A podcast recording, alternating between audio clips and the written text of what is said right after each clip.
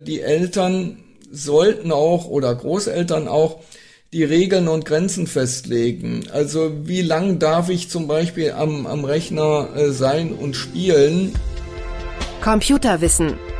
Leicht verständliche Computertipps. Der Podcast. Herzlich willkommen, ich bin Uli Harras und verbunden mit der Chefredaktion von computerwissen.de mit dem Sicherheitsexperten Michael Alexander Beisecker. Hallo Michael. Hallo Uli. Kindersicherungen sind nicht nur im Auto wichtig, sondern ganz besonders auch beim Surfen. Sag mal, welche Gefahren lauern für Kinder im Internet? Lass es uns möglichst so kurz skizzieren. Ja, also man muss sich erstmal anschauen, was machen Kinder und Jugendliche im Internet eigentlich hauptsächlich, ja. Mhm. Und äh, hauptsächlich sind die mit WhatsApp unterwegs, schicken sich also darüber Nachrichten. Ne? Das ja. sind äh, zwei Drittel etwa und davon jeder zweite täglich.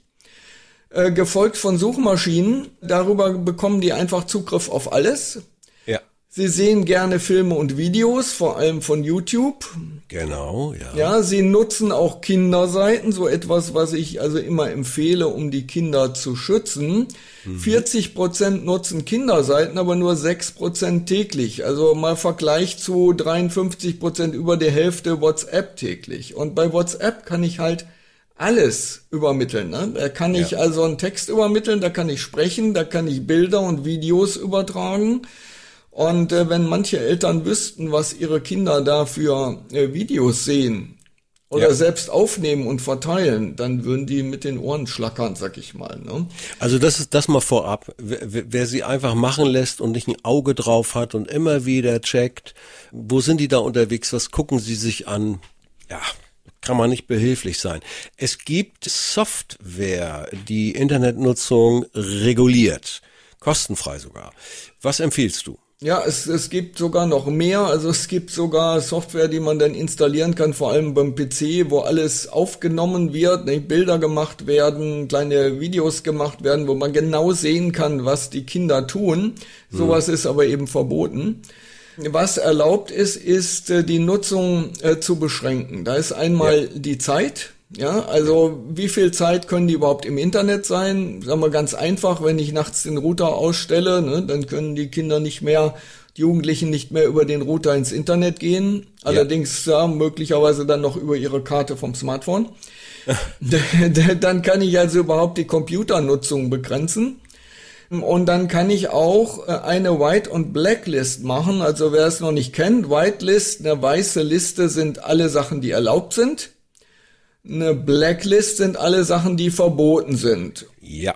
Und das kann ich für Webseiten machen. Also ich kann sagen, du darfst auf die und die Webseite, auf andere nicht.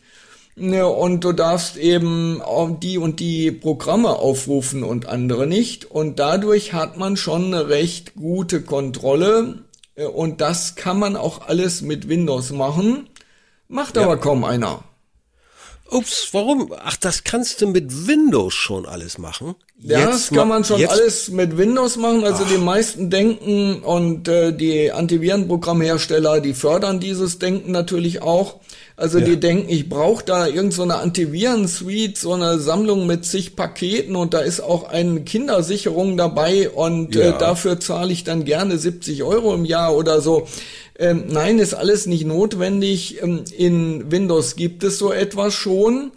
Ähm, beim Smartphone sieht das ein bisschen anders aus, aber auch da gibt es solche Schutzmechanismen. Nur ich muss eines machen. Mhm. Und zwar für jedes Kind oder jeden Jugendlichen ein eigenes Konto haben. Ja. Ja, die nicht einfach dann über mein Konto laufen lassen. Also ja. ich kenne viele PCs, die stehen da, da gibt's ein Konto ne, und ein Microsoft-Konto und jeder greift drauf zu. Ja. Da ist die Kontrolle natürlich schlecht, weil vielleicht will ich denn nach äh, 20 Uhr noch an, mit meinem PC irgendwas machen, aber die Kinder sollen das dann nicht mehr ähm, dann muss ich natürlich für die ein anderes Konto machen. Dann gibt es eine Familiengruppe, die man aufmachen kann, wo man diese Konten zufügen kann und dann kann man Rechte vergeben. Mhm.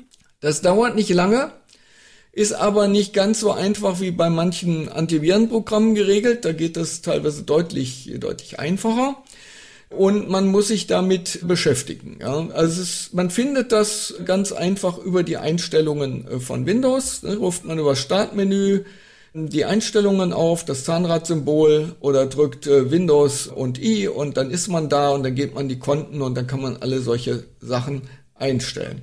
Ich fand auch eine kostenlose Elternsoftware und mir ist der Name entfallen. Nun bin ich mal gespannt, ob du ihn kennst. Aber die kostet nix und die regelt das eigentlich auch sehr gut. Mensch, weißt du den Namen?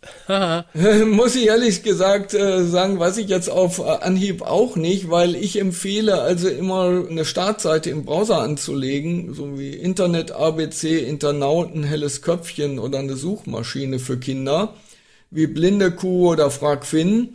Ja. Ja, ich weiß, dass es solche äh, Software gibt, mit der ich äh, praktisch das Windows äh, einschränken kann. Muss aber sagen, ich kenne keinen im Umkreis, der das nutzt, weil das die Kinder einfach nicht akzeptieren, also vor allem die Jugendlichen nicht akzeptieren, weil es auch mit denen gar, bei denen gar nicht funktioniert meistens. Äh, denn die müssen ja mittlerweile schon in der Schule das Internet nutzen, also etwa auf Wikipedia zugreifen, irgendwelche Sachen über Suchmaschinen äh, suchen, zusammenarbeiten in Gruppen und die meisten dieser Kindersoftware, die in letzter Zeit würde ich auch sagen nicht mehr besonders verbreitet ist, die schränkt das so sehr ein, dass man dann das Internet nicht mehr so frei nutzen kann, wie das eigentlich erforderlich wäre. So, wir sind ja im Internetzeitalter und während wir sprechen, habe ich es kurz gegoogelt. UseProc heißt das Ding. Und das ist wirklich okay. Das habe ich selber auch ausprobiert. Kannst du einstellen für jedes Kind, wann, wie, wo und ab äh, 19 Uhr Schluss und was weiß ich nicht alles. Also es gibt diverse Möglichkeiten. Kümmert euch ein bisschen drum, weil es einfach so laufen zu lassen, das könnte schwierig werden. Ja, und das, Was, ja? das sehe ich auch hier. Das geht eben über alle Endgeräte, über Windows, Android, iPhone, Tablet und so weiter. Ja. Ähm, ich muss sagen, das habe ich jetzt noch nicht selber für Eltern und Schulen, ja, Jugendschutzprogramm, das habe ich selbst jetzt noch nicht äh, so verfolgt. Meine Leser sind auch meistens ein bisschen älter aus dem jugendlichen Alter raus. Meine oh, Kinder aber die wollen ja, und wenn sie es für ihre Enkel einstellen wollen, ist auch okay. Da ist also das auch für, für okay. Aber also ich sage mal so von sechs bis zehn, vielleicht sogar tatsächlich bis 14, was so empfohlen ja. wird da kann man das vielleicht noch durchziehen. Danach wird schwierig. Wird schwierig, ja. Ja, wird schwierig. Und äh, das BSI sagt selbst, äh, also auch diese Programme verhindern äh, das nicht, dass die Kinder mit Menschen in Kontakt kommen, mit denen sie besser nicht in Kontakt kommen würden dass sie mit Material, zum Beispiel mit Videomaterial in Kontakt kommen, das ja. für Kinder nicht sehr geeignet ist weil eben diese Messenger, das Senden von Nachrichten über WhatsApp und andere Dienste, weil sie darüber Zugriff auf alles haben.